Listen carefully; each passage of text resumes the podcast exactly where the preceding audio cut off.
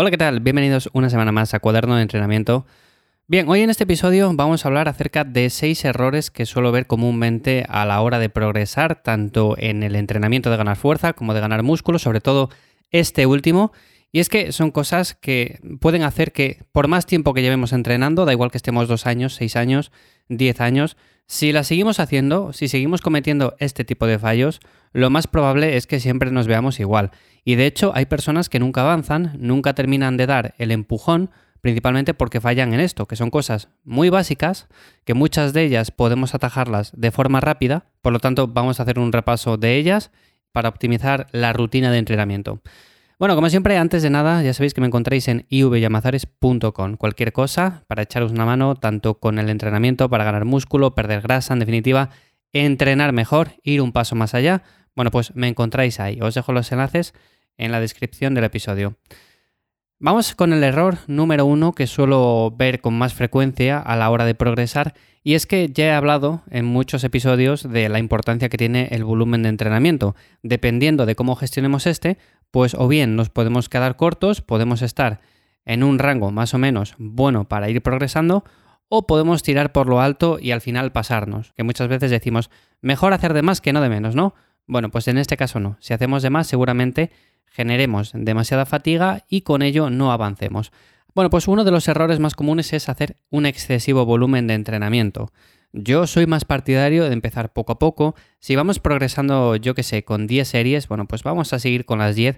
Podemos aumentar alguna más, pero bueno, tampoco hace falta mucho más. Si vemos que nos quedamos muy cortos, pues podemos ir aumentándolas, pero no empezar ya desde un principio y decir, venga, voy a hacer 20 series por grupo muscular y las voy a hacer todas en una sola sesión de entrenamiento.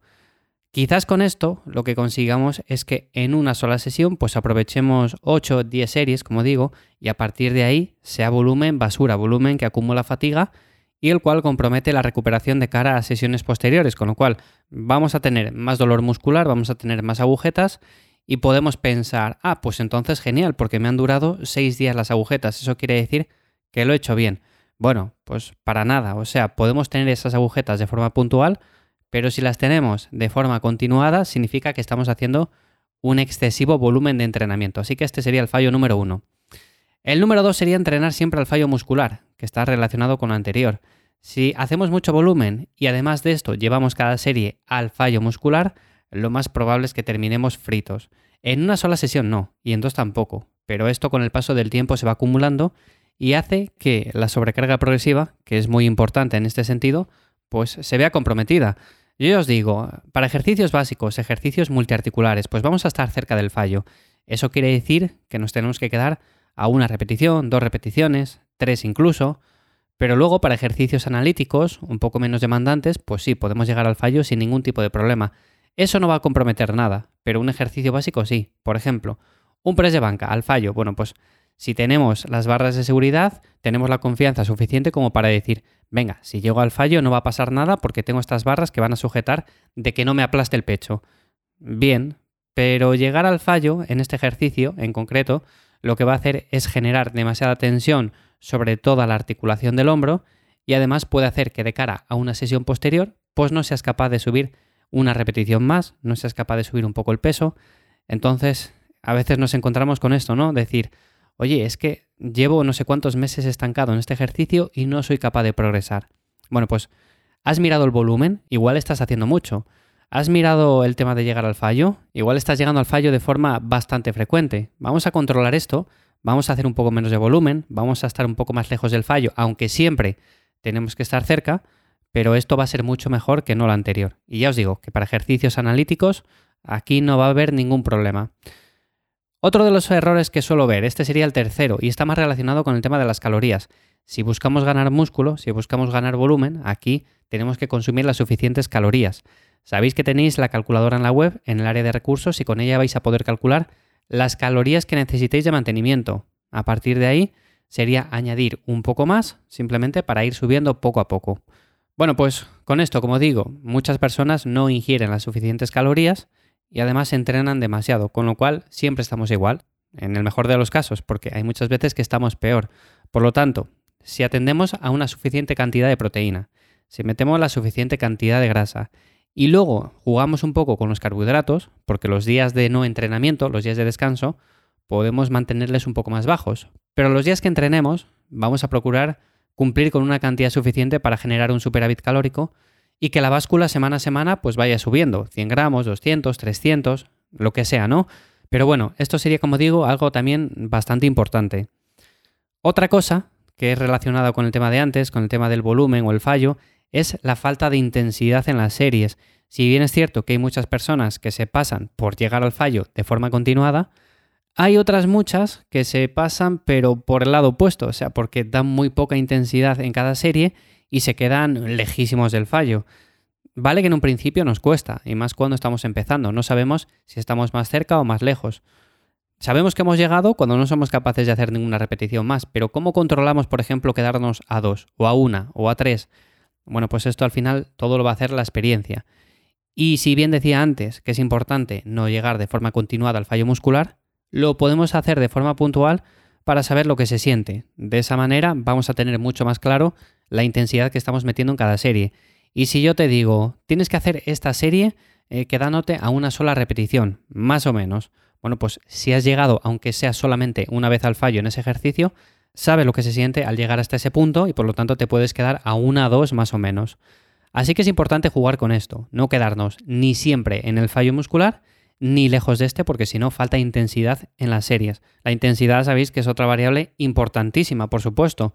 Al final depende mucho del volumen porque no podemos hacer mucho volumen a mucha intensidad porque estaríamos muertos. O sea, podemos hacer un volumen más o menos moderado con una intensidad alta.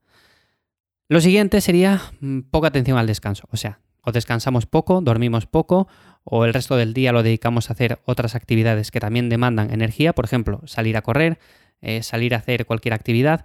Entonces, si tenemos una prioridad como es ganar masa muscular, lo que no podemos hacer es salir a correr todos los días 20 eh, kilómetros, luego jugar un partido de fútbol y descansar 5 horas por la noche. No, vamos por lo menos a intentar esas 7, 8 horas por la noche dormirlas bien, porque si no, vamos a estar muertos de cara al siguiente entrenamiento.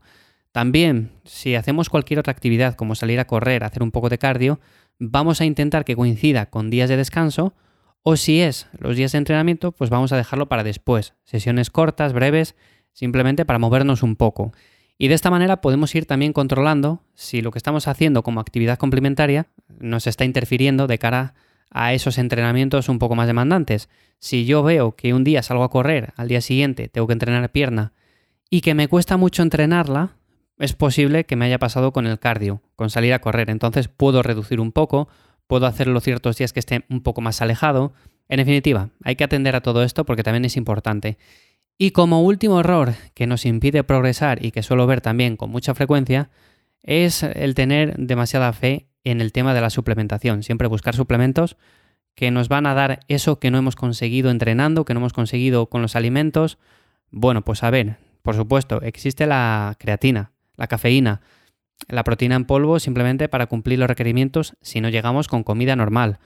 Vale, existe todo eso, luego tenemos otras pequeñas ayudas en forma de minerales, vitaminas, bueno, pues eso también puede estar bien, pero en general la suplementación diría que es un 5% y que el resto lo compone el entrenar bien, entrenar con intensidad, elegir un volumen adecuado, descansar y sobre todo alimentarnos de forma correcta, con los suficientes macros, eh, proteína, grasa, carbohidratos y todo eso, tener un buen balance calórico.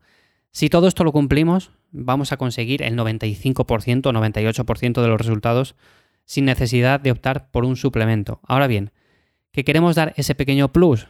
Que no le vamos a notar apenas, ya os lo digo, bueno, pues podemos optar por estos suplementos que están más probados científicamente, como son la creatina, la cafeína y demás, para dar un poco más de intensidad al entrenamiento. O un día llegamos un poco apagados y demás, bueno, pues optamos por esa pastilla de cafeína, por tomar unos cafés, lo que sea.